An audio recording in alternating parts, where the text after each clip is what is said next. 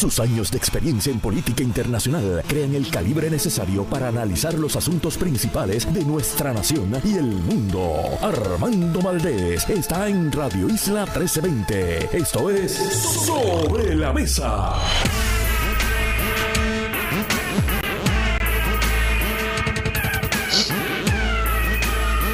Buenos días.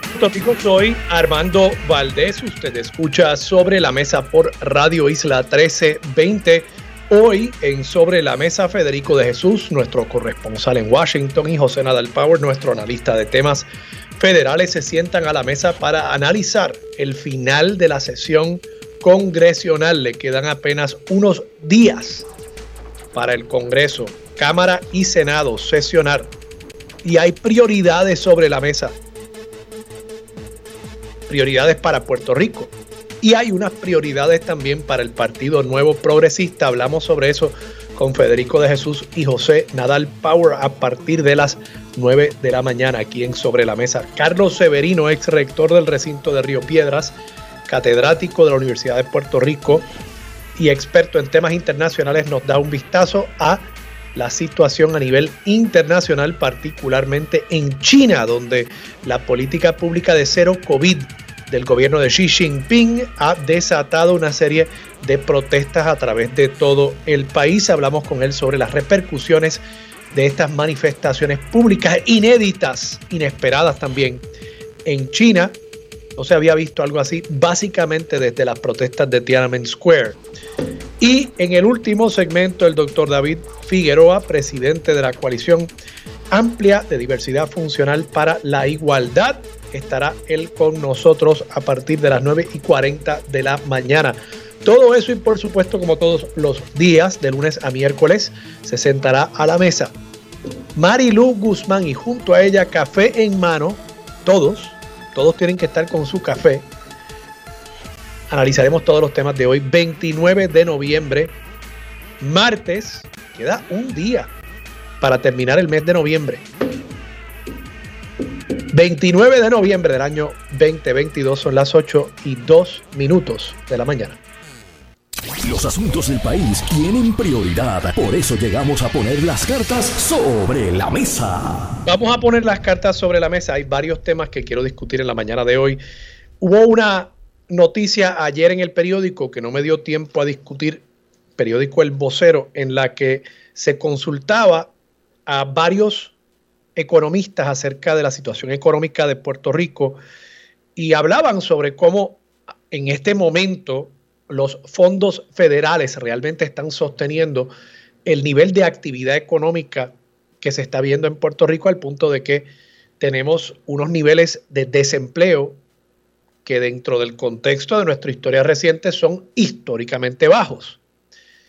Quiero hablar un poquito sobre eso. Quiero también tocar el tema de los recaudos de los políticos. Gloria Ruiz Cuilan publica esta nota que básicamente se ha convertido en lectura obligada cada tres meses cuando ella hace su análisis de los informes en la oficina del Contralor Electoral de los recaudos de los políticos y de los partidos.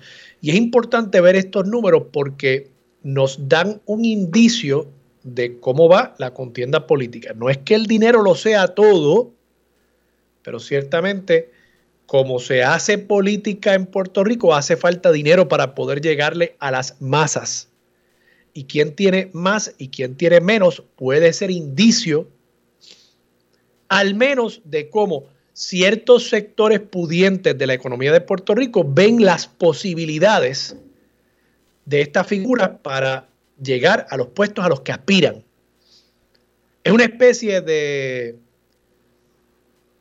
es una especie de mercado de apuestas y uno ve aquí a quién están apostando las personas que entienden que saben acerca de esto, que saben acerca de dónde colocar su dinero para que tenga un mayor rendimiento y uno puede ver aquí dónde están apostando esas personas en la política puertorriqueña. Y también quiero discutir muy brevemente, y con esto comienzo, la agenda de Puerto Rico en Washington. Y es que José Delgado publica hoy una nota en la edición impresa del periódico El Nuevo Día, página 10, y habla sobre cómo ya estamos en la recta final para el Congreso actual. Recuerden que el Congreso estadounidense cambia cada dos años. Y cambia cada dos años porque una tercera parte de los escaños del Senado y la totalidad de los escaños en la Cámara de Representantes van a elección cada dos años. Y por tanto, este Congreso, por ejemplo, se llama el Congreso número 118. El próximo, el que comienza en enero, cuando juramente esa mayoría republicana en la Cámara y la mayoría demócrata en el Senado, ese será el Congreso 119. Y en el 2025, pues será el Congreso 120. Y así por el estilo. Cada dos años es un Congreso nuevo. Pues en este Congreso le queda básicamente unas tres a cuatro semanas de sesión, depende de si pueden llegar a unos acuerdos antes de que llegue la Nochebuena. Pero claro, como estamos hablando aquí también de un partido demócrata que va a estar perdiendo la mayoría, por tanto pierde el control de la Cámara de Representantes, probablemente van a mantenerse activos porque van a querer atender unos asuntos que le permita al presidente Biden y a los demócratas, aun cuando no estén en mayoría en la Cámara en los próximos dos años, la segunda mitad del cuatrienio de Biden, que ya tengan unos temas atendidos. Por ejemplo, José Delgado plantea que se está considerando aprobar un presupuesto, un ómnibus, presupuesto para el gobierno estadounidense que lo lleve hasta el 30 de septiembre del año 2023, que sería esencialmente completar este año fiscal que comenzó el primero de octubre. El año fiscal federal es desde octubre hasta septiembre. Y lo harían porque naturalmente hay una expectativa de que con la mayoría republicana durante el próximo Congreso, los republicanos van a ponerle paro, reparo a un montón de medidas que van a querer aprobar los demócratas.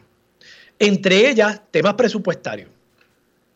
Y hemos visto anteriormente que cuando hay estas diferencias, de pronto se detiene el gobierno federal porque no hay un presupuesto aprobado y el gobierno federal tiene unas normas que implican que cuando no hay un presupuesto aprobado o una resolución que continúe el presupuesto del año anterior, que básicamente es como está operando el gobierno en este momento, hay que cerrar el gobierno federal.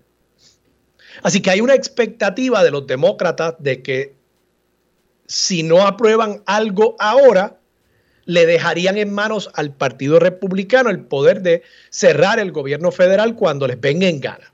De igual forma, hay unas preocupaciones también en cuanto al debt ceiling, el margen de la deuda, el límite de la deuda del gobierno de Estados Unidos, que básicamente hasta hace unas décadas no era un tema controversial, pero que se ha convertido en otra herramienta de distracción política y de división política, principalmente por el Partido Republicano, pero la verdad es que los demócratas también en ciertas ocasiones han levantado cuestionamientos acerca del límite de la deuda en esta carrera de armas entre un bando y el otro por politizar aún más la cuestión pública en Estados Unidos. Así que esos temas fiscales, el Congreso actualmente demócrata va a tratar de atenderlos antes del 31 de diciembre y darle al presidente Biden un horizonte lo más lejano posible. Entiéndase, el presupuesto pues quieren aprobarlo hasta el 30 de septiembre del año 2023. Ya de ahí en adelante, ya estamos básicamente en año eleccionario.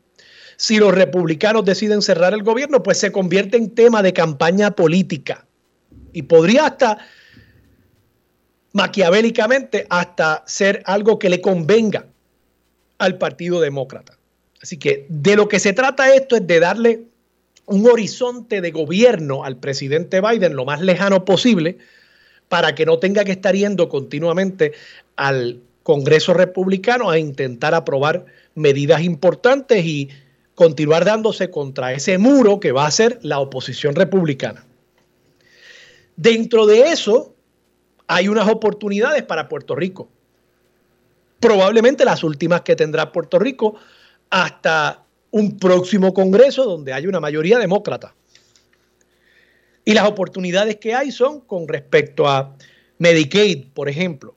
Se está planteando el tema del pareo de Medicaid, que tenemos un abismo fiscal en la medida en que no se apruebe algo. Puerto Rico va a tener que desembolsar mucho más dinero si el gobierno federal no aprueba alguna medida para solventar el plan de salud que le da cobertura a la mayor parte de los puertorriqueños, personas que no tienen los ingresos para comprar un seguro, un plan de salud, un plan médico en el mercado privado. Así que en toda esta conversación que se va a estar dando en estos últimos meses, iba a decir, pero ya estamos hablando de últimas semanas del año 2022, hay una oportunidad para que Puerto Rico logre insertarse en esos proyectos que el Partido Demócrata quiere dejar aprobados para que el Partido Republicano no pueda estar trasteando continuamente y obstaculizando continuamente la gestión gubernamental del presidente Biden. Esto es algo así como lo que hizo el Partido Nuevo Progresista al finalizar el año 2020, que dejaron aprobado un proyecto para la elección de los famosos cabilderos por la estadidad y dejaron aprobado otro proyecto que veremos qué sucede en estos próximos dos años, el proyecto para convocar un plebiscito por orden ejecutiva. Esos proyectos los dejaron aprobados porque ya sabían que habían perdido la mayoría legislativa y sabían que una mayoría popular no iba a aprobarle estos aprobados para que el ya en aquel momento gobernador electo Pedro Pierluisi tuviese esas herramientas para continuar adelantando el tema de la estadidad y el estatus para Puerto Rico. Entonces traigo ese tema porque precisamente empata perfectamente con el punchline de todo este análisis. Tenemos unos asuntos críticos, críticos, como lo es el tema del Medicaid. Y ya Raúl Grijalba la semana pasada le había dicho a José Delgado, Raúl Grijalba, presidente hasta ahora del Comité de Recursos Naturales de la Cámara de Representantes, ya él había dicho, y cito, desafortunadamente casi toda la energía fue concentrada en la cuestión de estatus. Y digo desafortunadamente porque nunca llegamos a un resultado, a un voto. Dijo que enfocar en el tema de estatus fue una decisión de los proponentes de los proyectos de estatus. Y que eso significó que otros temas importantes para Puerto Rico se quedaron sobre la mesa. Pues resulta que el gobernador, con todo y que lo que quedan son tres, cuatro semanas de sesión congresional. El gobernador todavía y la comisionada residente, y voy a citar aquí directamente del artículo de José Delgado, tanto Pierluisi como la comisionada González aún aspiran a que el líder de la mayoría demócrata de la Cámara Baja, Steny Hoyer, pueda conseguir los votos para llevar a votación el proyecto 8393, este es el proyecto de estatus, que propone un plebiscito vinculante para el gobierno federal entre la estadidad, la libre asociación y la independencia, aunque sea solo un acto simbólico en las postrimerías de este Congreso. El debate de estatus no ha estado en la agenda del Senado estadounidense. Entiéndase, Pierluisi y Jennifer González, con todo y que Raúl Grijalba dijo, oiga, ustedes fueron los que me llevaron a enfocar todo el ancho de banda que tenía este comité y el Congreso para atender temas de Puerto Rico. Ustedes me llevaron a enfocarme y a obsesionarme con el tema del estatus y la estabilidad, porque ustedes me dijeron que eso es lo más que le importaba al pueblo de Puerto Rico. Y así pues se quedaron muchos otros temas sobre el tintero, como el tema de Medicaid, como el tema de lograr que se redujera el término de la Junta de Supervisión Fiscal en un proyecto que estaba radicado por el congresista de Nueva York, Richie Torres, ustedes quisieron enfocarse en estatus y todas las demás, de, las demás prioridades de Puerto Rico quedaron en un segundo plano. Eso lo dijo la semana pasada Raúl Grijalba. Bueno, pues esta semana todavía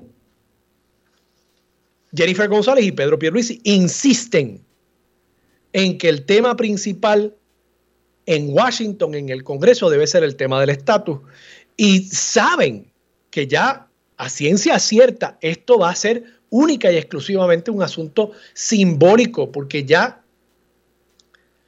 eh, si no lo habían dicho antes, pues uno quizás podía excusarlos, pero Chuck Schumer ya había dicho que el tema de la estadidad no estaba en este momento maduro.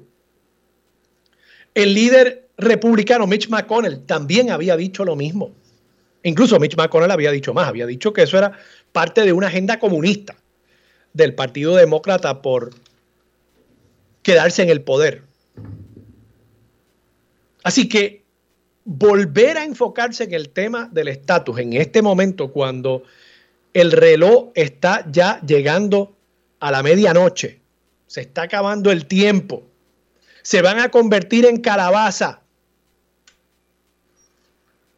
Esto realmente es una irresponsabilidad, tamaña irresponsabilidad, tamaña negligencia en la gestión pública el que no se esté enfocando en los asuntos que realmente son medulares y que no son meros ejercicios en futilidad.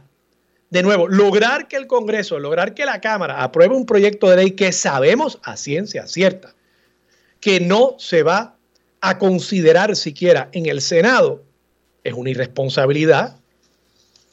Es dedicar los pocos recursos que tiene Puerto Rico para adelantar su agenda en Washington a un ejercicio en futilidad, es ir a hacer batalla contra molinos de viento.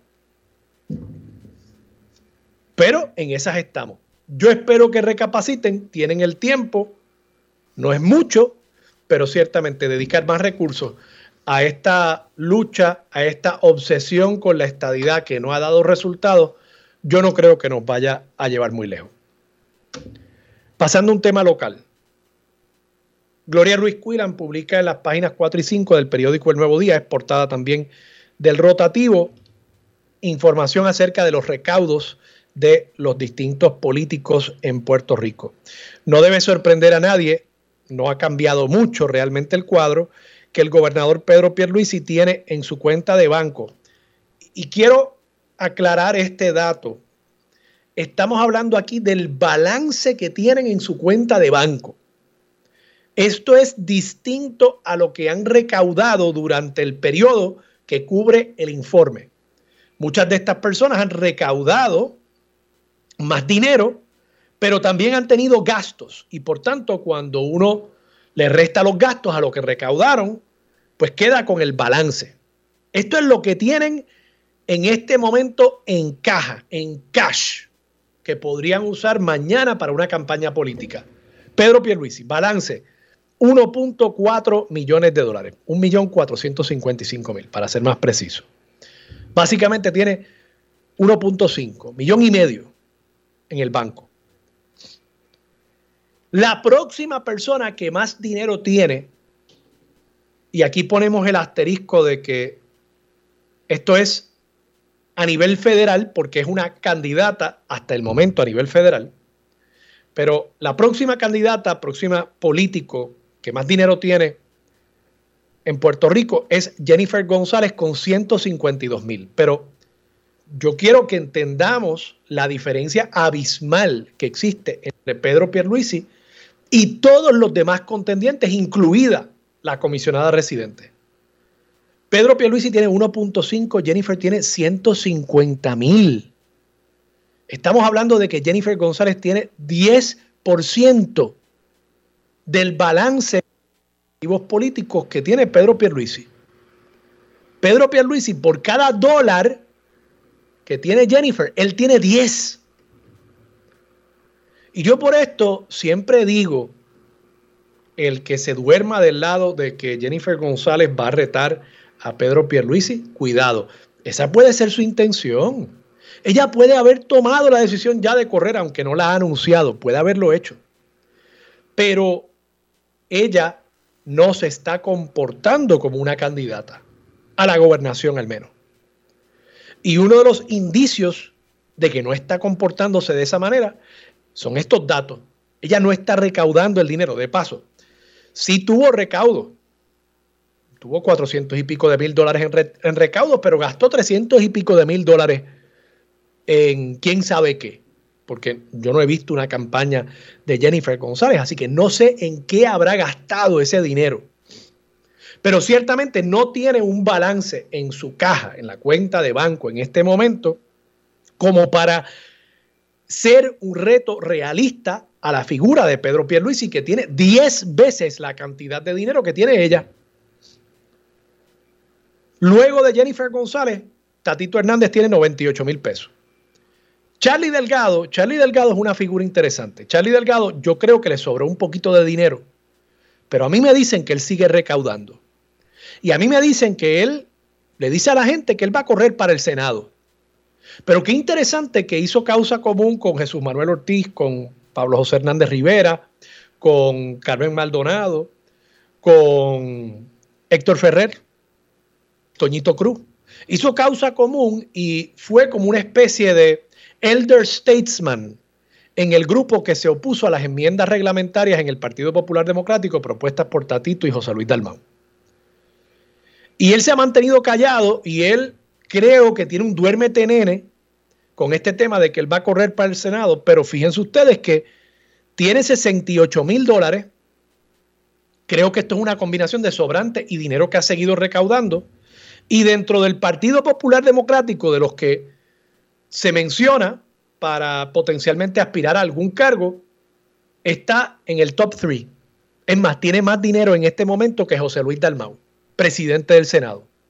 Yo sigo pensando que Charlie Delgado está con un duérmete nene y está dejando que los demás, los que han dicho que tienen aspiraciones a la presidencia y a la gobernación, que ellos se tiren, cojan cantazo y de pronto es posible que el pueblo reclame que Charlie Delgado nuevamente aspira a la gobernación. No sé, puede ser, puedo estar equivocado. José Luis Dalmau tiene 54 mil pesos, Juan Dalmau 41 mil, Tomás Rivera Chats 38 mil. Esas son las figuras principales. De ahí hacia abajo hay una caída aún más estrepitosa. Jesús Manuel Ortiz, que ha dicho que es candidato a la gobernación, el último informe tenía 8 mil pesos, ahora tiene 5. Y Carmen Maldonado, que tenía 80, ahora tiene 253 dólares.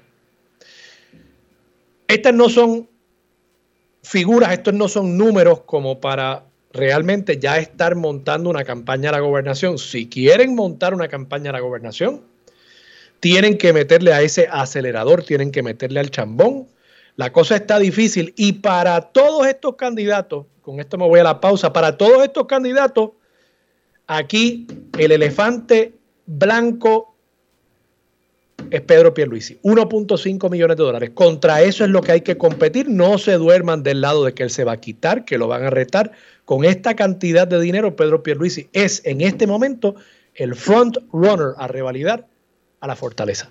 Vamos a la pausa. Regresamos con más de Sobre la Mesa por Radio Isla 1320. Los asuntos de toda una nación están sobre la mesa. Seguimos con el análisis y discusión en Radio Isla 1320. Armando Valdés, esto es Sobre la Mesa. Regresamos, soy Armando Valdés, usted escucha Sobre la Mesa por Radio Isla 1320 y a esta hora se sienta a la mesa Marilu Guzmán. Marilu, buenos días, ¿cómo estás? Buenos días Armando y saludos a todas las personas que nos escuchan. Marilu, ¿qué te parece a ti estos datos que publica el periódico El Nuevo Día sobre los distintos políticos, figuras políticas y la cantidad que han recaudado y que tienen en balance en sus cuentas de banco para fines políticos? Eh, creo que lo más notable, como he planteado, es que Pedro Pierluisi tiene 1.5 millones, Jennifer González, que se dice ser una potencial retadora, pero yo siempre he puesto eso en duda. Mm la, gente puede decir que va a retar y la gente puede incluso haber tomado la decisión, pero las decisiones pueden cambiar. Ella tiene 152 mil dólares, o sea, una décima parte de la cantidad de dinero que tiene Pedro Pierluisi para correr una campaña. Además, sabemos de la capacidad que tiene Pedro Pierluisi también para recaudar de otras fuentes, al punto de haber eh, llevado a un Había buen empresas fantasmas por ahí. Sí, sí, un buen amigo a a la cárcel, hay que decirlo. Eh, Joey Fuentes, ¿verdad? Que, que, recaudó dinero para el PAC y lo hizo de manera ilegal y hoy es un convicto federal. Bueno, pues tiene a Pedro Pierluisi y a Jennifer González con una, una brecha abismal.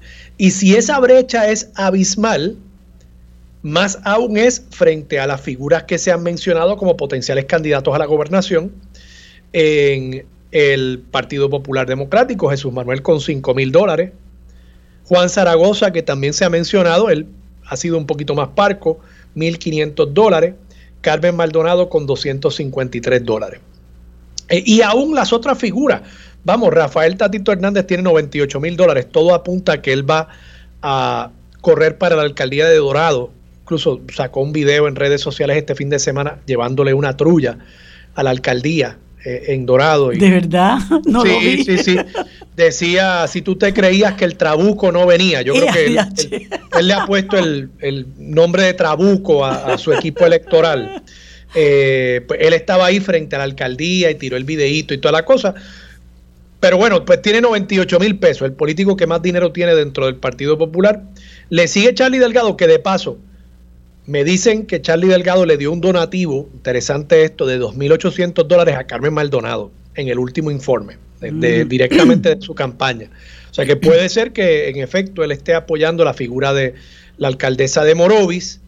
Eh, y entonces tienes a José Luis Dalmao con 54 mil dólares, pero obviamente pues no sé, digo, pues, sí, él podría pensar que va a aspirar a la gobernación, pero, pero bueno, pues, eh, yo le recomendaría que no lo hiciera. Eh, así que si fuese así, pues sería él el candidato del Partido Popular con más dinero en este momento. ¿Qué, te parece a ti todo este cuadro? Bueno, mira, este, yo creo que aquí hay unos, unas eh, personas que yo considero que son servidores públicos serios, ¿verdad? Que quizá han concentrado sus esfuerzos en hacer el trabajo para el que han sido electos, más que en buscar eh, recaudos. Eh, yo creo que en el caso particular de Pierre Luisi, que tiene un millón y medio, eh, eso a mi juicio te deja ver dónde están las prioridades de, de Pierre Luisi, cuánta gente debe estar ahí donando dinero a cambio de lo que Pierre Luisi pueda hacer como gobernador eh, y a mi juicio eh, es ilustrativo de por qué Pierluisi responde más que al pueblo a sus donantes, ¿verdad? Y a intereses privados. Eh, porque ahí está, yo creo que ahí eso se refleja. y, y, otros, bueno, pues tienen aspiraciones, ¿verdad? Yo no sé qué, no sé qué aspiraciones tenga Charlie Delgado. Este, y por ejemplo, este, bueno, sí, todos los demás entiendo que sí tienen aspiraciones, ¿verdad? No sé qué aspiraciones tenga Charlie Delgado, tiene 68 mil este, 711. Este, suena, suena que quiere ir al Senado. Ah, posiblemente, sí. Este, porque si tú tenías dinero de la campaña anterior, pues tú tienes que devolver ese dinero una vez termina la campaña. No te puedes quedar con dinero eh, de, la, de la campaña previa. A menos, que mantengas abierto el comité y digas que, que tienes interés de aspirar a otra cosa. Ok. Pues mira, eso, pues eso no, eso, eso lo desconocía. Yo, yo entendía que una vez tú terminabas la campaña para determinada posición, tenías que, que cerrarlo y devolver el dinero. Pero bueno, este, si eso es así, pues eso puede explicar las cosas. Pero, pero para mí es muy ilustrativo que, que, que a estas alturas Pedro Pierluisi tenga un millón y medio de dinero recaudado este, creo que realmente en eso es que Pedro Pierluisi ha puesto las miras en, las aspiraciones políticas eh, y claro está, él continúa recibiendo recaudo y lógicamente él está respondiendo a esa gente que le está, que le está dando dinero. Me, me, me resulta muy curioso que Jennifer González tenga 152.959. Yo presumo que ya un poquito más adelante empezarán a entrar las, los donativos de Crowley y toda esa este emporio marítimo que la que la respalda y que recientemente la, premió este por ayudarlos a, tener sobre nuestras cabezas eh, la nefasta ley Jones verdad pero yo creo que es muy temprano para uno eh, eh, decir qué, pudiera estar pasando, quizá todavía están, como dicen, en el starting gate, pero de nuevo me parece muy ilustrativo, muy elocuente eh, la cantidad de dinero que tiene Pierluisi eh, y creo que eso eh, confirma, ¿verdad?, el hecho de que Pierluisi llegó con una agenda que la ha, la ha dejado ver a lo largo de estos dos años, que es responder a los intereses de la gente que le, que le financia las campañas. Marilu, vamos a la pausa. Cuando regresemos tocamos otros temas. Quiero discutir contigo eh, nuevamente el tema de la ley de armas y debemos tocar también, aunque sea brevemente, el, tema de Luma, lo que está pasando con el contrato de el contrato supletorio, suplementario, que en teoría expira mañana y hay una conversación interesante que se está dando respecto a la participación o no de unas figuras que están en la Junta de la Administración de alianzas público-privadas para representar el interés público y que son nombrados por los presidentes de Cámara y Senado y que en este momento pues son figuras naturalmente vinculadas con el Partido Popular que se ha opuesto a el contrato de Luma. Con eso regresamos aquí en Sobre la Mesa por Radio Isla 1320. Los asuntos de toda una nación están sobre la mesa. Seguimos con el análisis y discusión en Radio Isla 1320. Armando Valdés, esto es Sobre la Mesa.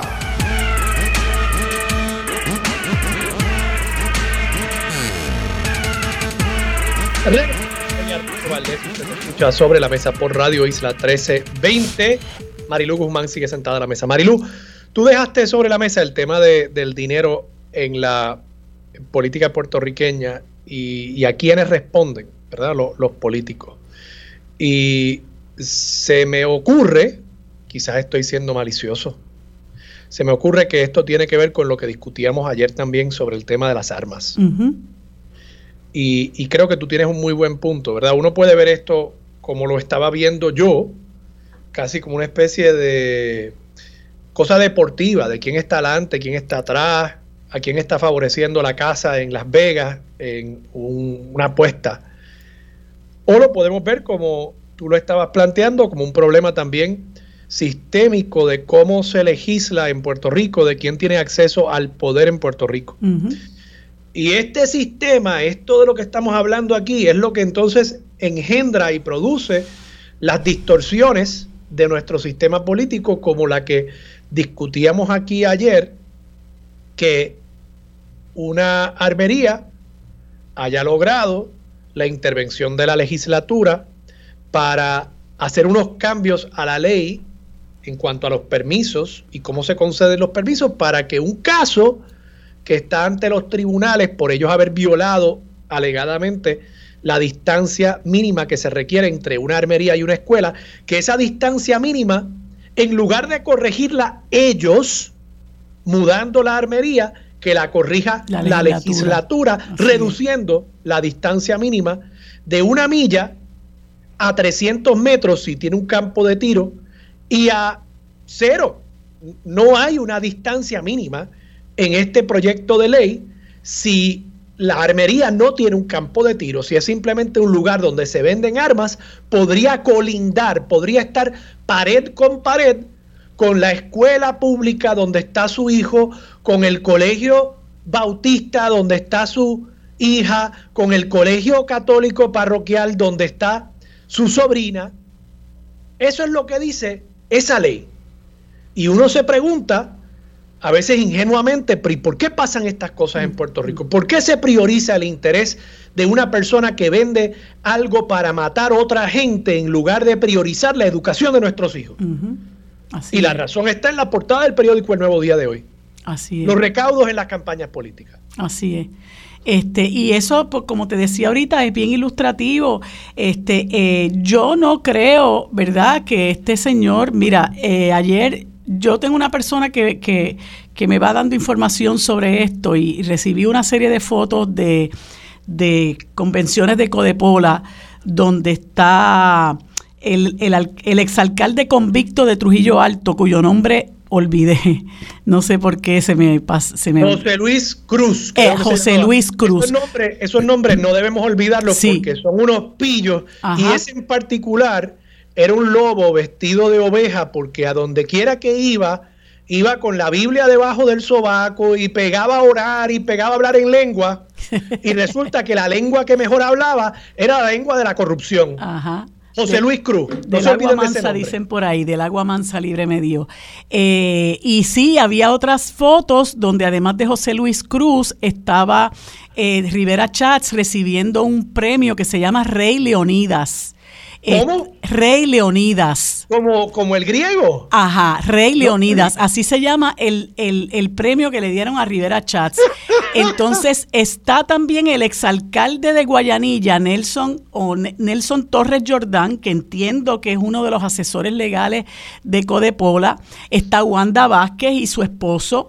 Eh, en, la, en, la, en la convención. O sea que estas personas empiezan a mover sus tentáculos hacia personajes claves, ¿no? Se contactan con personajes claves que tú sabes que van a cambio, obviamente, de donativos o a que pueden ser en especie, como pueden ser en efectivo, etcétera. A cambio de eso, eh, tú vas a obtener, la, eh, eh, ¿verdad? A, cambio de eso vas a obtener beneficios para algún interés que tú quieras adelantar, algún interés personal que tú quieras adelantar. Y aquí lo vemos, ¿verdad? No hay duda, porque esto, como hablábamos ayer, es una legislación de encargo, es una legislación que no se justifica, es una legislación altamente cuestionable, este, que, no, que no sirve ningún fin público, es una legislación que solamente beneficia a esta persona que dicho sea de paso tiene un historial muy cuestionable también. Yo te comentaba ayer del asunto del campo de tiro en Salinas, que ha recibido muchísima oposición. Eh, y tengo información de que este señor ocupa eh, lo que era antes este, el Tribunal de Distrito de Trujillo Alto, eh, que tristemente con la con el recorte de fondos a la rama judicial, pues se vio afectado también el acceso a la justicia y muchísimos tribunales de los pueblos este, cerraron, cierro paréntesis, pues él ocupa ese, ese, ese espacio y la información que tengo, no sé, me gustaría que, que me la, alguien me la corroborara, ¿verdad?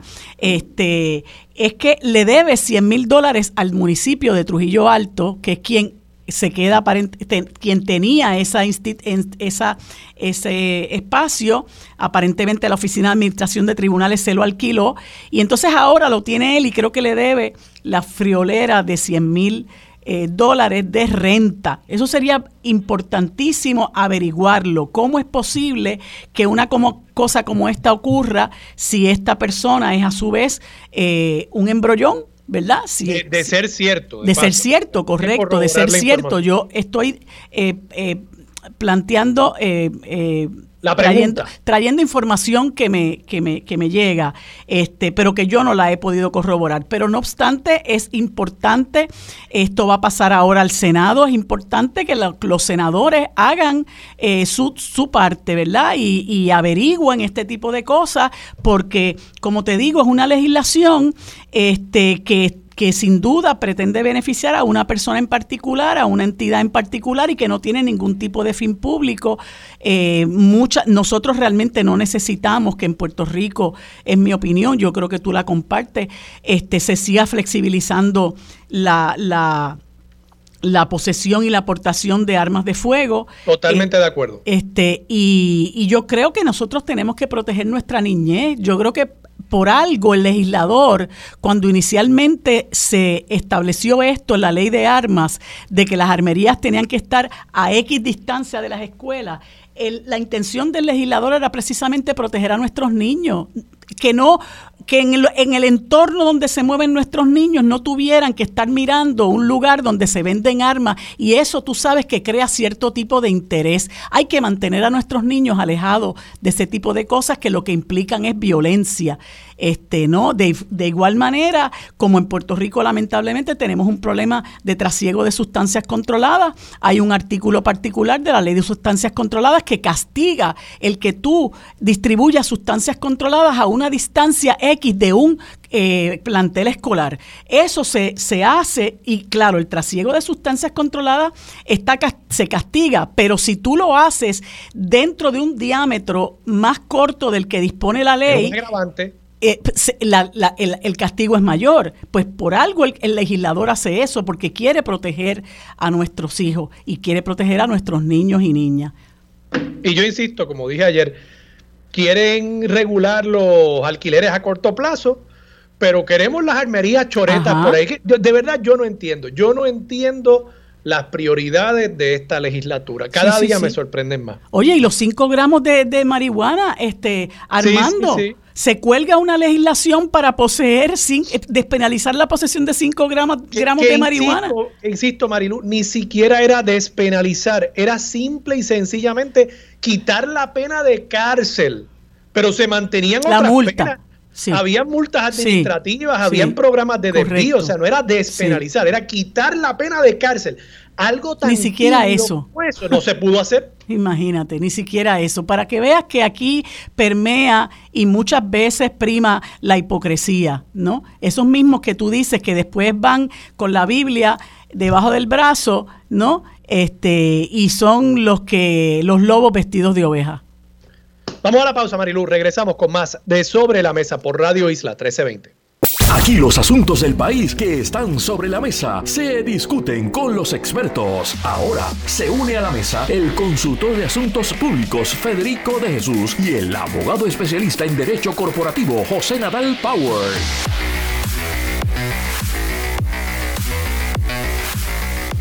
Bueno amigos, como les dije, les dije hace un momento y como todos los martes conversamos ahora con Federico G. de Jesús desde la capital federal y con el licenciado José Nadal Power, a quienes les doy los buenos días y las gracias por estar un martes más conmigo en este segmento. Buenos días, ¿cómo están? Buenos días, Marilu y José. Saludos a los de escucha. Buenos días, buenos días. Bueno, pues me parece que tema obligado ¿verdad? Es este asunto de Luma Energy. Quise traerlo particularmente porque Federico ha sido una voz muy fuerte en contra de la extensión de este contrato. Eh, de hecho, me hizo llegar un eh, artículo del, Wall Street Journal del pasado 27 de noviembre, eh, en el cual se cubre bastante extensamente lo que ha sido la estadía de Luma Energy desde que comenzó eh, en el periodo de transición en Puerto Rico y lo que ha ocurrido hasta ahora. Eh, y hay unas críticas bastante bastante serias, pero a mi juicio bastante correctas sobre el desempeño de Luma Energy las cantidades de dinero que ha recibido y hay un, una, un señalamiento particular en el sentido de que ellos eh, eh, se les iba a entregar o se les piensa entregar 120 millones para mejorar las líneas eléctricas, las subestaciones y otra infraestructura durante el primer año, pero terminaron utilizando 47 millones eh, de ese dinero para costos operacionales y otros asuntos relacionados con, asuntos laborales, perdonando la redundancia, y problemas no anticipados. Eh, Luma eh, pospuso unos proyectos capitales y ahora dice, ¿verdad?, que habrá de, de volverlos a poner en, agenda. Y bueno, en este momento se está dando una discusión eh, a lo largo y ancho de todo el país que cubre el, la ciudadanía, que cubre la legislatura, el, Ejecutivo, sobre la extensión de este contrato, ¿verdad? La aplicabilidad o no de las disposiciones de la ley para transformar el sistema eléctrico de Puerto Rico, que es la 120 del 2018, versus las disposiciones de la ley de alianzas público-privadas. Hay una discrepancia ahí entre los legisladores y Fermín Fontanes, que obviamente es otro de los abogados de Luma. Eh, además del gobernador, y me gustaría, eh, ¿verdad? En primera instancia, conocer eh, la, posición y la reacción de Federico en cuanto a este tema y particularmente en cuanto a ese artículo, artículo del Wall Street Journal. Pues buenos días de nuevo, Marilu. Yo creo que, ¿verdad? La razón que te mandé eso fue por el tweet de Justin Peterson. Obviamente el, el artículo del Wall Street Journal es un escándalo Pero más escandaloso es lo que dice Justin Peterson en ese tweet de que hubo otra compañía que sí tenía experiencia correcto. Eh, en la subasta y no la escogieron. Y yo tengo información exclusiva de que fue PG&E en Nueva York y PG&E ayudó y sabe de FEMA por el huracán Sandy que ocurrió en New Jersey y en Nueva York y que hayan escogido una compañía que no existía, un consorcio nuevo, de nuevo de Canadá, donde no hay muchos sistemas tropicales, eh, y de Estados Unidos también, pues yo creo que más allá de si la privatización fue buena o mala, yo creo que la transmisión y distribución debe ser pública, pero aun si uno piensa que debe ser privada, esta compañía estadísticamente, según el negociado de energía, según el Wall Street Journal, que pidió la privatización cuando el huracán María, ha sido un fracaso total. Estamos a un día de la extensión temporera del contrato porque no se ha eh, reestructurado la deuda de, la Autoridad de Energía Eléctrica y la manera tan irresponsable eh, y descarada que se ha manejado esto es tal que hasta Justin Peterson que la campaña de Biden criticó cuando Trump lo nombró por sus conflictos de intereses, eh, ¿verdad? Eh, con, con los fondos buitres, pues hasta él mismo está criticando esto y yo creo que él tiene razón y hay que felicitar a Justin Peterson, aunque uno no esté de acuerdo con él en otras cosas.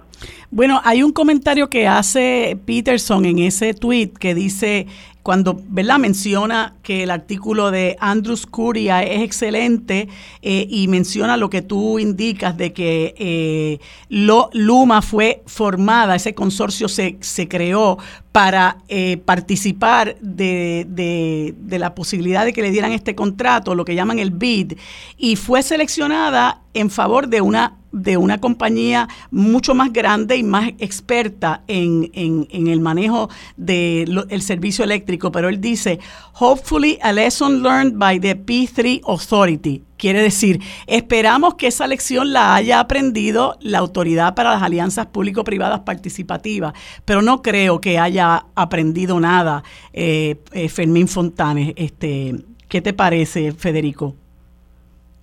Bueno, mira, la cuestión aquí no es retórico de que si aprendieron o no aprendieron, estamos un día, el pueblo de Puerto Rico no tiene los detalles del contrato temporero de extensión, tiene la experiencia de saber que el servicio ha sido peor que cuando la Autoridad de Energía Eléctrica, y hasta los mismos que apoyan la, la autoridad no quieren regresar a ese, a ese modelo. Eh, y de nuevo, yo, yo creo que hay que hay que encontrar el denominador común en estas causas que unen el pueblo de Puerto Rico. Tú puedes estar a favor o en contra de la privatización, de la generación o de la distribución, pero todo creo que con la experiencia y las estadísticas sabemos que Luma ha sido un fracaso. ¿Y por qué insistir en eso?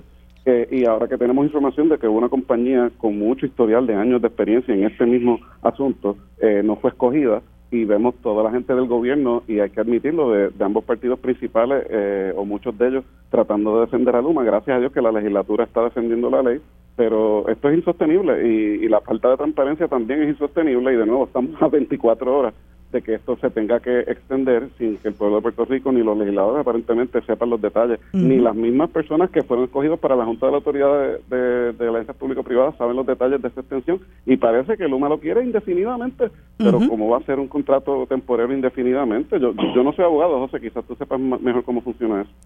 Eh, José, danos tu reacción.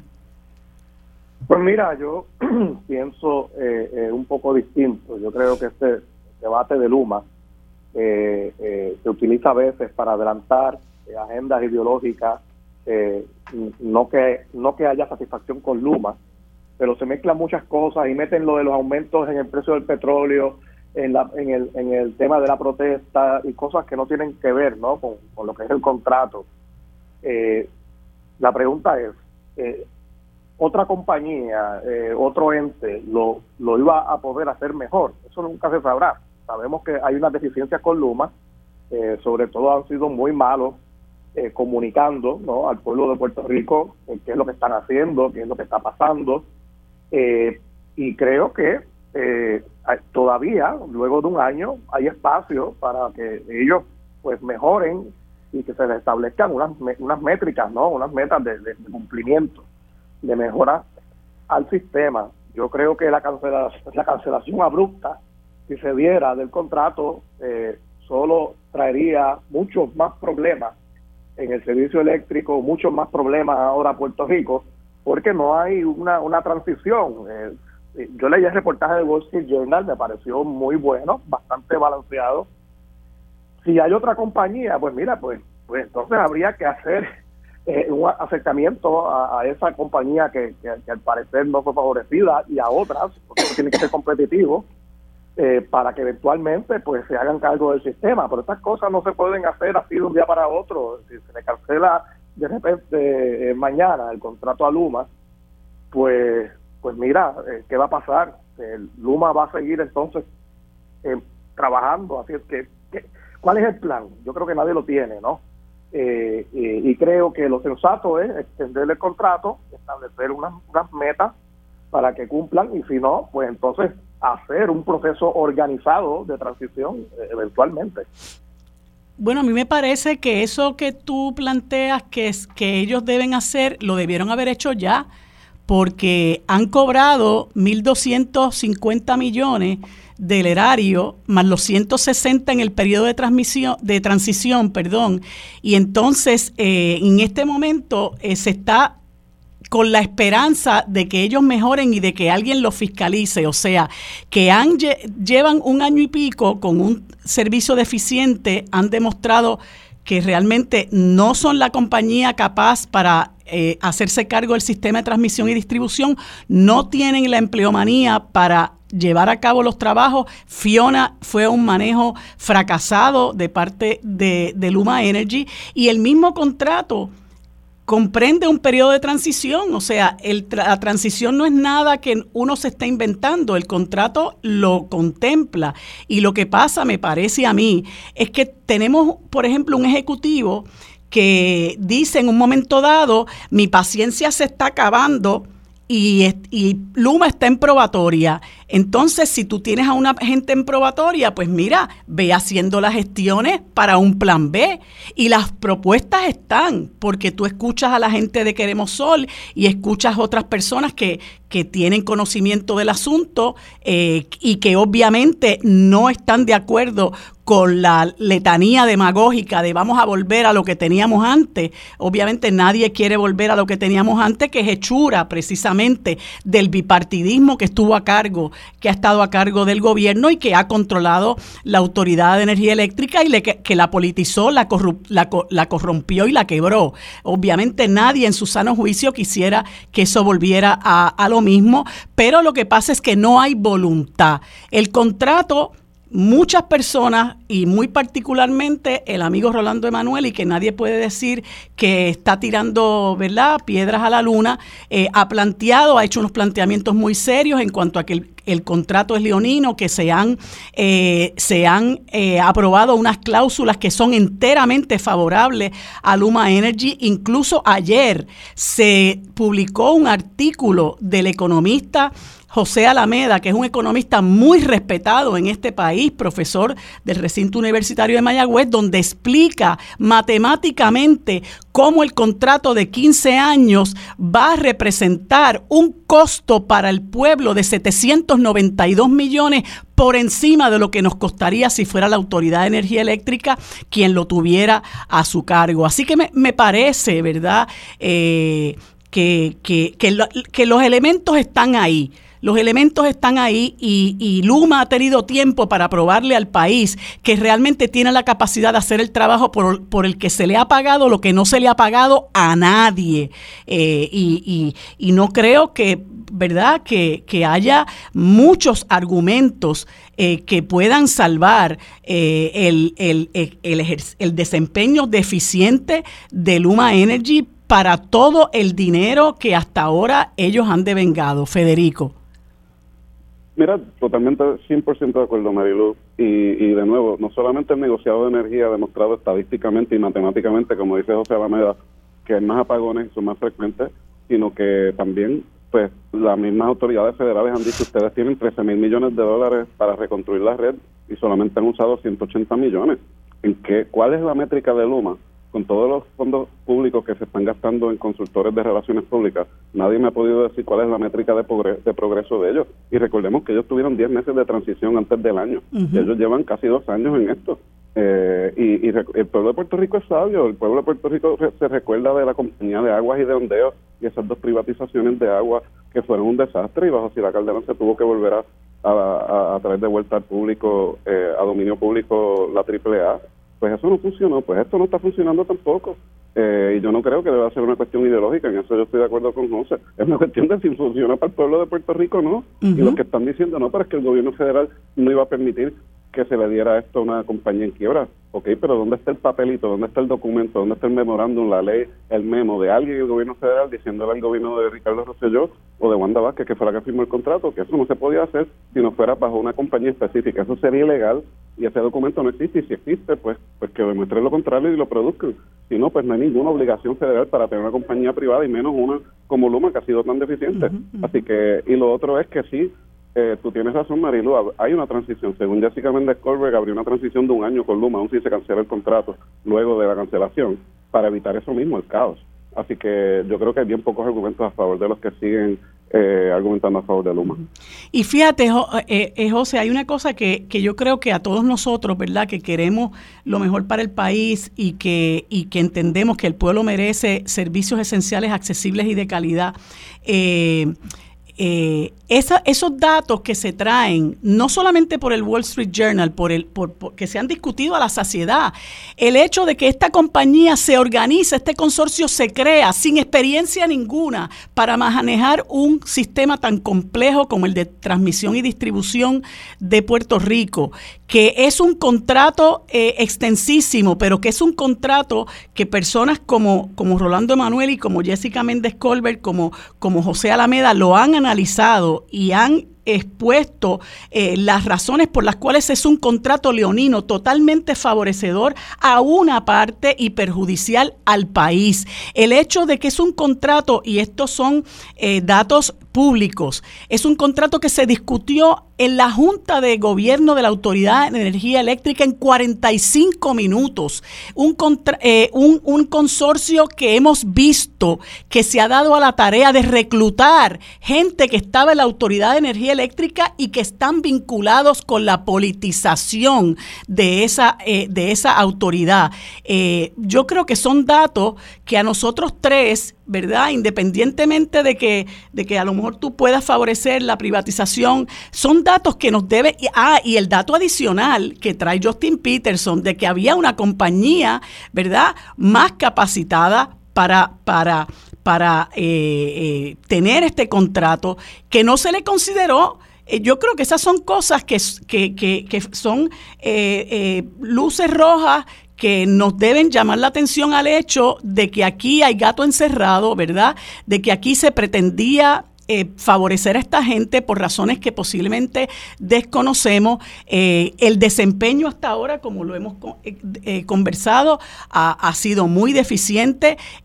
mucha gente ha sufrido, incluso yo me pongo a pensar cuántas personas no habrán muerto a raíz de Fiona porque no tenían sistema eléctrico que pudo haberse conectado si hubiera habido la mano de obra, los recursos y la gente experta para trabajar con eso, eh, realmente es algo que, que, que, mucha gente en este país eh, ve con gran preocupación y que son elementos que nos deben eh, llevar a concluir que, como te dije, aquí hay algo que se está cocinando y no necesariamente es para, para bien de nuestro país. Mira, eh, de nuevo, eh, eh, me parece que sí, es importante, y creo que lo planteaste, separar el debate sobre el desempeño de Luma de la cuestión ideológica. Una cosa es el debate sobre si queremos inversión privada en Puerto Rico o no, y, sobre todo en el tema energético. Otra cosa es el contrato de Luma, vamos a hablar de él. ¿Qué fue lo que nos llevó a eso? ¿Qué fue lo que provocó que surgiera la necesidad de, de, replantearse eh, eh, cómo se administra el sistema de transmisión eh, y distribución en Puerto Rico. y fue pues la ineficiencia que había en la Autoridad de Energía Eléctrica. Politizada, sí, ahí había muchos intereses que no eran los del pueblo de Puerto Rico dentro, ¿no? y provocó que llegara Luma en un proceso, pues que si habían o no eh, otros competidores, yo lo desconozco, leí el artículo, al parecer había otra compañía. Bueno, creo que aunque hubiese sido favorecida la otra compañía, tampoco iba a ser perfecto el tema, eh, la, la, ejecución, porque como bien se, describió en el escrito, el sistema eléctrico de Puerto Rico estaba en el piso o está todavía en el piso, ¿no? Eh, y nadie puede venir con, una varita mágica de repente a, arreglarlo todo. Eh, que Luma ha sido ineficiente, que, ha podido ser mejor, claro que sí. Yo creo que eh, lo que sí creo es que cancelar abruptamente el contrato va a ser peor, ¿no? Eh, que, que, si permanece Luma y se le da eh, una oportunidad adicional. El remedio puede ser peor que la enfermedad. Por eso creo que simplemente, mira, vamos aquí a mirar esto eh, de manera objetiva, vamos a establecer unas métricas de cumplimiento que no las no las han habido, ¿no? Claras en, en, hasta ahora y vamos a ver si funciona. Pero cancelar ahora, pues nadie va a venir, eh, ni, no importa si es una entidad gubernamental, privada, nadie va a poder este, hacerse cargo de manera inmediata del, del sistema eh, eh, eléctrico de Puerto Rico. Y no olvidemos que la generación sigue estando en manos de la, de la Autoridad de Energía Eléctrica. Muchos de los apagones de los que hablamos no son por, por el tema de la transmisión, son por la generación que todavía está ahora mismo en, una grave crisis. Y, y, eso no es Luma, eso es la autoridad todavía y también hay que mirar qué hacemos con eso, ¿no? Mm. Eh, eh, con la generación eléctrica en Puerto Rico, porque eso tiene unas consecuencias también en, nuestra economía, en, las inversiones, en la creación de empleo, y hay que proveer estabilidad y separar esto del debate político. Sí, yo estoy, yo estoy de acuerdo con, yo estoy de acuerdo contigo. Eh, yo, yo creo que muchas de estas cosas, eh, ¿verdad? No se deben politizar, pero me parece que hay una política pública que se debe apoyar. Eh, y yo particularmente creo que los servicios esenciales deben estar en manos del Estado, bien administrados, legítimamente administrados.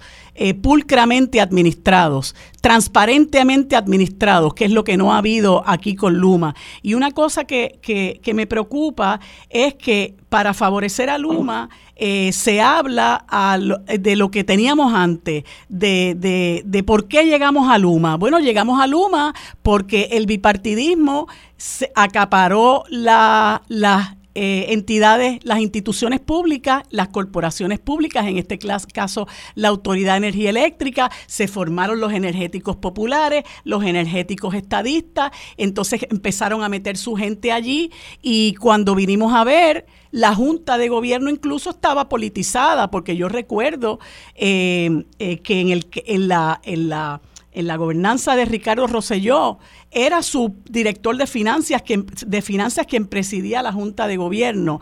Este, hay que reconocer que eh, eh, en justicia, ¿verdad?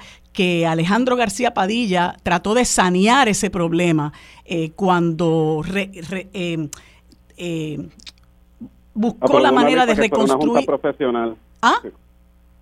Que Alejandro aprobó una ley que José ayudó a aprobar que despolitizó la Junta de Gobierno. Para despolitizar la, Junta de Gobierno y había incluso tres, tres representantes del interés público que fueron escogidos por los abonados, ¿no? Y llegó Ricardo Rosselló eh, con su afán de privatizar y eso se echó por el piso y entonces nosotros los, los, abonados nos quedamos con un solo representante del interés público que es Tomás Torres Placa que, que hace de tripas corazones.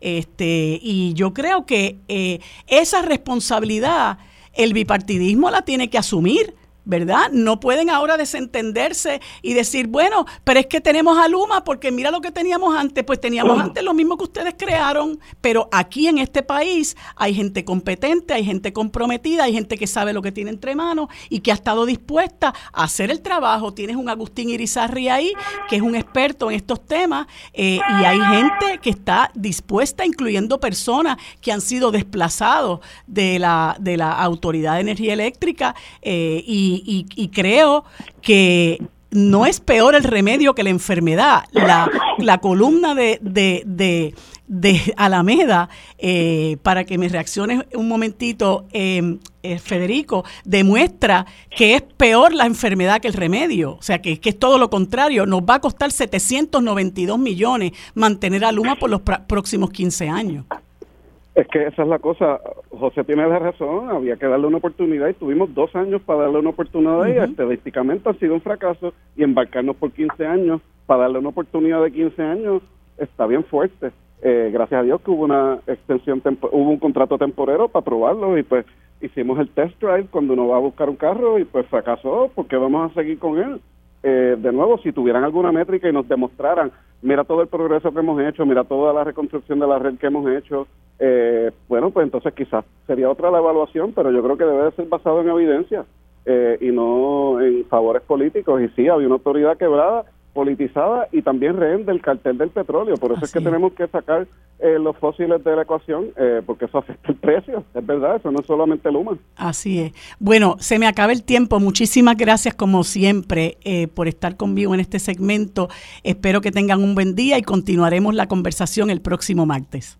Para discutir los temas sobre la mesa que impactan a todos los sectores del país, se une a la mesa el destacado geógrafo y especialista en asuntos internacionales, el doctor Carlos Severino. Bueno amigos, tenemos ahora el segmento de todos los martes con el doctor Carlos Severino Valdés de Política Internacional a quien le doy los buenos días y las gracias por siempre estar disponible para conversar sobre asuntos muy interesantes de la política internacional. Buen día, Carlos, ¿cómo te encuentras? Muy buen día, Marilú, me encuentro muy bien, gracias. Siempre un privilegio poder estar aquí conversando un ratito sobre estos temas contigo y con todas las pues gracias, Carlos. Como siempre, tú me haces llegar unos temas que son muy interesantes y hay uno que resulta bastante preocupante y es un séptimo paquete de sanciones que la Unión Europea ha impuesto a Rusia que plantea imponer un tope en el precio del petróleo ruso a partir del 5 de diciembre. Y esto pues puede tener un impacto eh, muy negativo en los, en, los precios mundiales del petróleo y nos gustaría que pudieras eh, conversarnos un poquito sobre eso. Sí, por supuesto, y como tú muy bien señalas, sí, es algo bastante delicado, eh, que se sumaría a la ya delicada por sí misma situación económica internacional.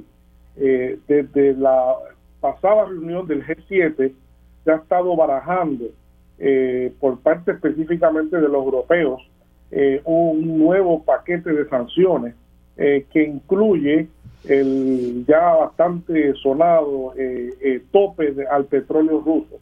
Es conocido ampliamente que Rusia pues ha logrado tener unos asombrosos ingresos vía la venta de petróleo con todo el, el desmán que ha habido en el mercado energético, y por el, ámbito este de lo que se ha llamado el efecto boomerang de las sanciones, ¿no?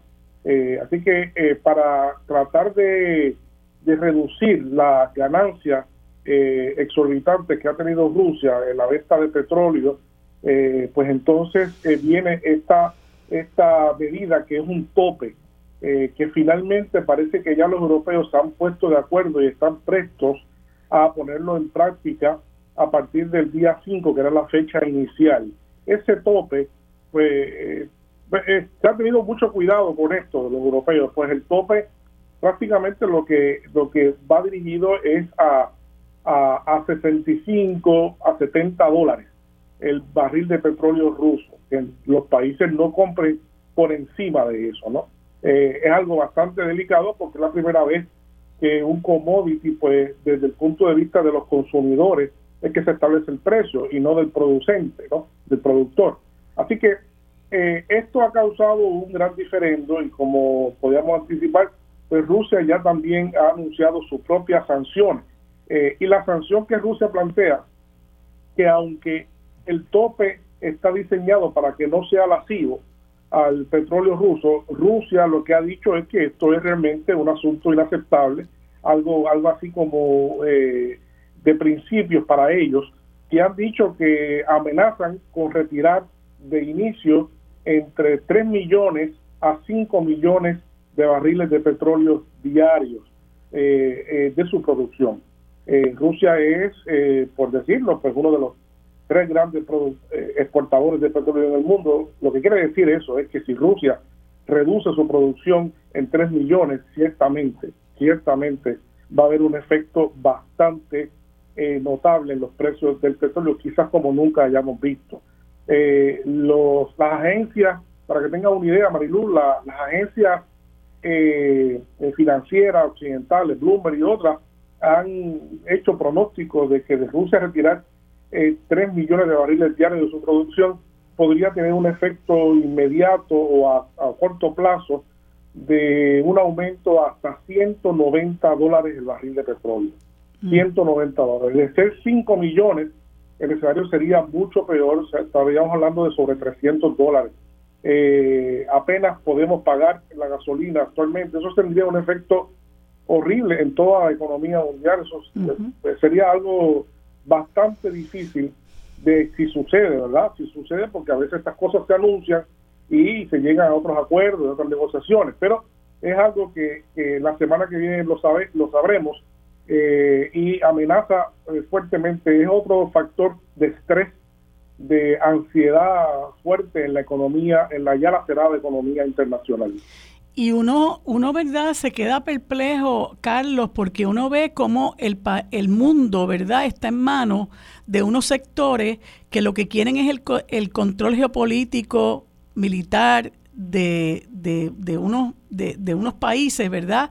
Eh, y no hay, eh, eh, no se ve al fondo del túnel que haya una apertura para un diálogo ¿verdad? Y uno, uno realmente se queda perplejo de que esto no esté ni en, ni en, la más remota consideración. Eh, precisamente es algo que en el cual hay muchísimos intereses. Yo creo que el mayor interés aquí no es, eso lo hemos dicho desde el día uno, no es precisamente ni la democracia ni las libertades en Ucrania. Y lo que hay es realmente un reacomodo de eh, la economía internacional, un reacomodo de los mercados eh, eh, energéticos eh, y un reacomodo de quién vende vende a quién en este momento. Así que se trata de eso fundamentalmente y es lo que estamos viendo en, el, en, la seguidilla de, de, los eventos que todavía se precipitan y que puede todavía ocasionar, como tú dices, esto no tiene, esto es como ya muchos autores importantes, autoras han llamado, un suicidio eh, económico europeo, pero que ese suicidio económico europeo pues también afecta a toda la economía mundial, porque también es un suicidio egocéntrico, ¿no?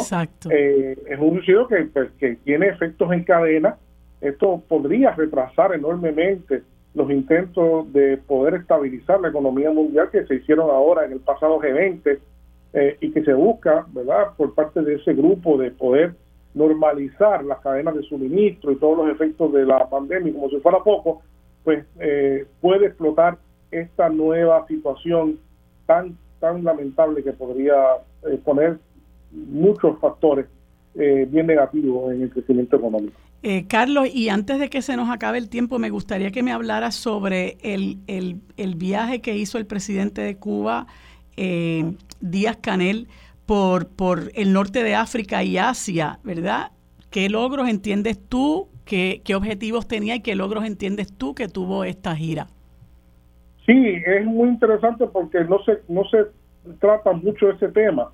Eh, y Cuba, como sabemos, es un país que está fuertemente aislado por un bloqueo y ese viaje de Díaz Canel eh, tenía como centro buscar la manera en cómo ayudar a estabilizar el sistema eléctrico en el país que eh, está muy, muy inestable. Para que tengamos una idea, pues eh, eh, Cuba tiene una necesidad de unos 3.000 megavatios de energía y apenas puede producir entre 2.000 y 2.500. Así que era importante y así fue. la visita a Argelia fue muy, muy particular. Argelia es un país amigo de Cuba desde hace mucho tiempo, pues prometió construir una central fotovoltaica de 400 megavatios en Cuba y eso es significativo, eh, ¿verdad? Con los números que ya anticipamos. Eh, también eh, Argelia acaba de decidir unilateralmente terminar con el pago del servicio de la deuda de Cuba a Argelia, ¿no? Que también es algo pues importante para Cuba. Y por supuesto Argelia se compromete también a suministrar más eh, hidrocarburos a, Cuba establemente a precios preferenciales. En el caso de Turquía, pues Turquía, como sabemos, tiene cinco barcazas que producen energía eléctrica. Creo que si no me equivoco, en total estamos hablando de unos 300 megavatios y eso se va a ampliar eh, como parte de la visita de Díaz a Turquía eh, y además pues Turquía se compromete a aumentar eh, su comercio con Cuba en, varios sectores importantes incluyendo el turismo en el caso de, Rusia pues no es secreto que pues, pues Rusia lo que le va a suministrar es más petróleo y gas natural a, Cuba y finalmente en China pues los, cubanos consiguieron un donativo de 100 eh, 100 eh, millones de dólares.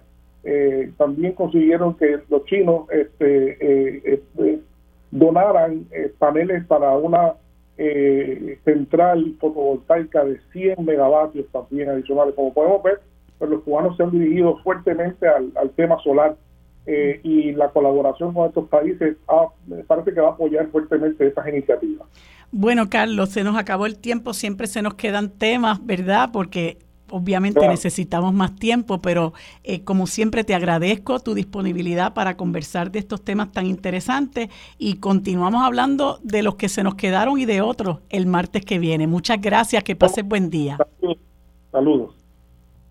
Los asuntos de toda una nación están sobre la mesa. Seguimos con el análisis y discusión en Radio Isla 1320. Armando Valdés, esto es Sobre la Mesa.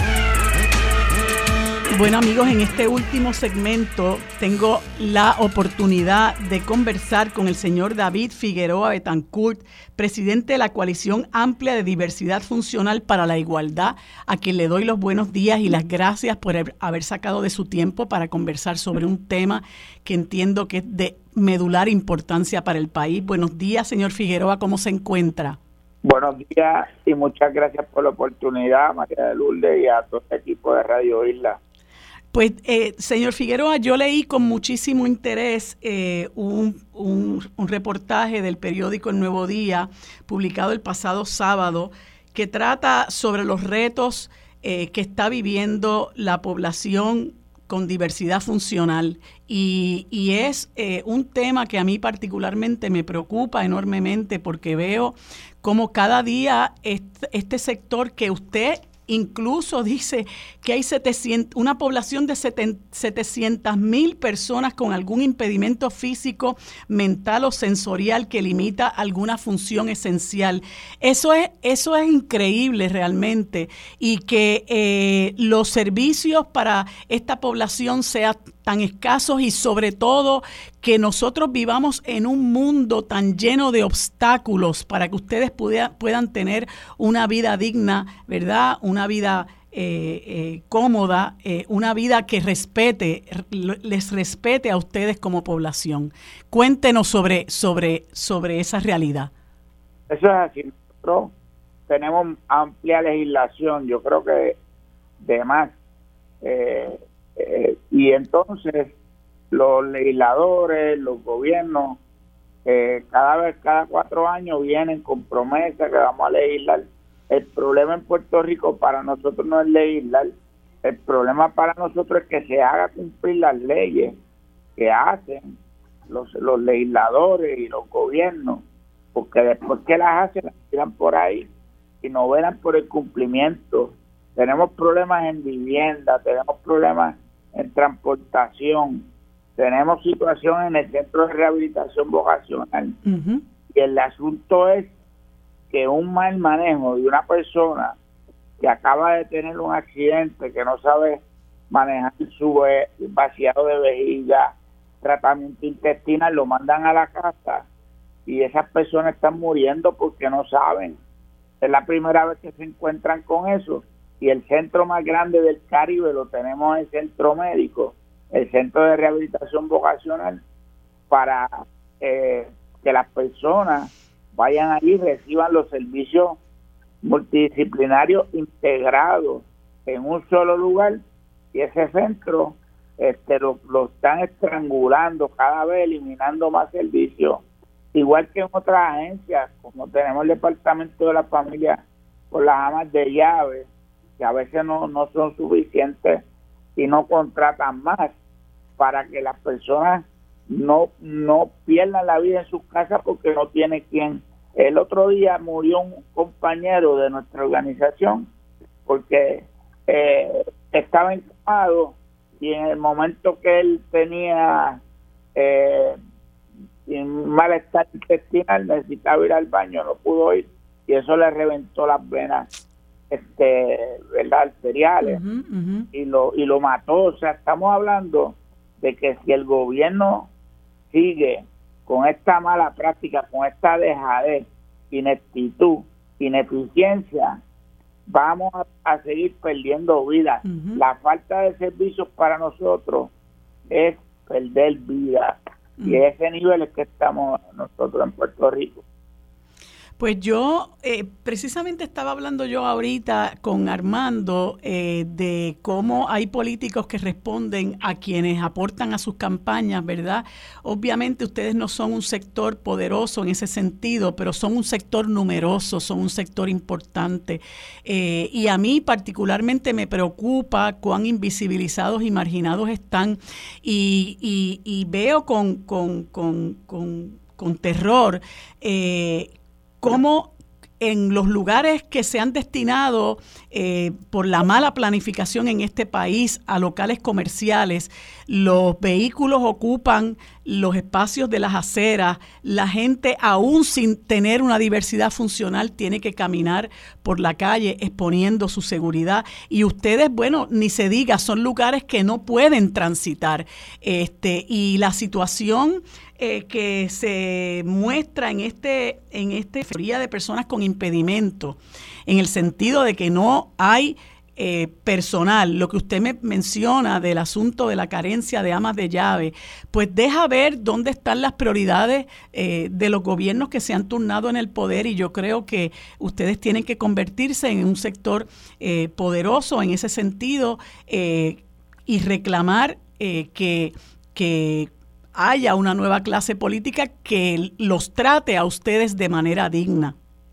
Sí, eso es lo que estamos haciendo, convocando a todas las personas que vayan el, este sábado, eh, 3 de diciembre, el Día Internacional de las Personas con Impedimentos, no a celebrar, porque no tenemos nada que celebrar, sino a reunirnos, a desarrollar planes de trabajo, lo vamos a hacer frente al Capitolio, ahí estaremos a partir de las diez y media de la mañana pero interesantemente, cuando las agencias de gobierno fallan, en Puerto Rico nosotros tenemos la el, derecho de acudir a la Defensoría de las Personas con Impedimento, que es una agencia que en el 2015 se le sacó, como digo yo, la mano del gobierno, porque cuando eres procurador, pues el procurador lo nombraba el, el gobernador o gobernadora de turno, entonces era, pues, como dicen en mi barrio, poner el cabro a ver las lechugas porque son todos del mismo partido.